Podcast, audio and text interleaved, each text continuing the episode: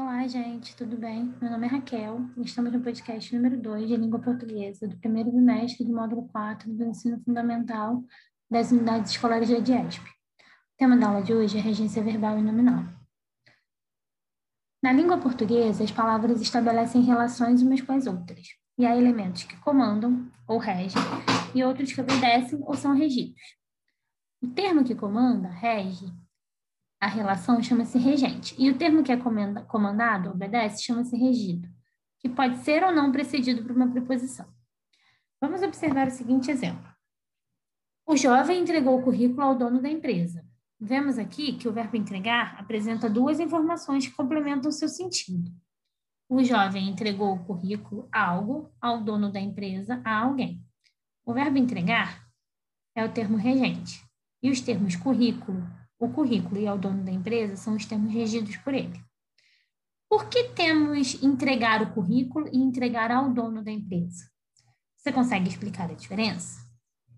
No primeiro exemplo, entregar o currículo, o verbo entregar pede um elemento sem preposição. Já no segundo exemplo, entregar ao dono da empresa, o verbo entregar pede um complemento com preposição. Essa relação estabelecida entre o verbo assistir e seus complementos se chama regência verbal.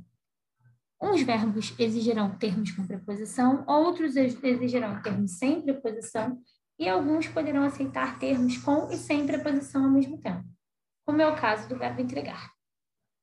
Agora, nós vamos falar sobre a regência adequada em contextos formais. Nós sabemos que nós não falamos da mesma forma que escrevemos, textos formais, e isso também ocorre com o uso da regência verbal. Quem nunca disse eu vou na praia, não é mesmo? De acordo com a norma culta, as regras que devemos usar em situações formais não é essa construção esperada. Mas se você consegue passar o seu recado, não é um problema usar essa construção em um contexto informal. No entanto, de acordo com a norma culta, os verbos chegar e ir são regidos pela preposição a, a preposição em. Então é, nós vamos à praia, nós vamos ao baile, nós chegamos à praia, nós chegamos ao baile. Lembrando que esse A de praia é um A craseado, ok? O verbo namorar é outro exemplo. Normalmente, nós dizemos eu namoro o João ou eu namoro a Joana, mas na verdade é eu namoro com o João ou eu namoro com a Joana. O verbo namorar exige a preposição com. Alguns verbos podem ter sentido diferente de acordo com a preposição usada. Então, agora nós vamos falar desses tipos de verbos, ok? Vamos aos exemplos. O verbo assistir. Na frase, os alunos assistiram ao filme, o verbo assistir pode ser substituído sem prejudicar o sentido da frase por ver. Então, assistir a alguma coisa é sinônimo de ver algo. Na frase, a enfermeira assistiu o paciente, o verbo assistir pode ser substituído sem prejudicar o sentido da frase por auxiliar. Então, se alguém assiste alguém, significa que alguém auxilia alguém, ok? O verbo aspirar. Na frase, ela aspirava a um bom emprego, por isso estudava tanto, o verbo aspirar pode ser substituído sem prejudicar o sentido da frase por ter como meta, ter como objetivo. Na frase, o homem aspirava o pó da sala, o verbo aspirar pode ser substituído sem prejudicar o sentido da frase por recolher, colocar para dentro. Já o verbo implicar, nós temos três usos. O irmão implica com a irmã. O verbo implicar pode ser substituído, sem prejudicar o sentido da frase, por incomodar. Ok? Já na frase dirigir à noite implica maior atenção do motorista, o verbo implicar pode ser substituído, sem prejudicar o sentido da frase, por exigir. Já na frase, a testemunha implicou o suspeito do crime, o verbo implicar pode ser substituído sem prejudicar o sentido da frase por envolver. Né?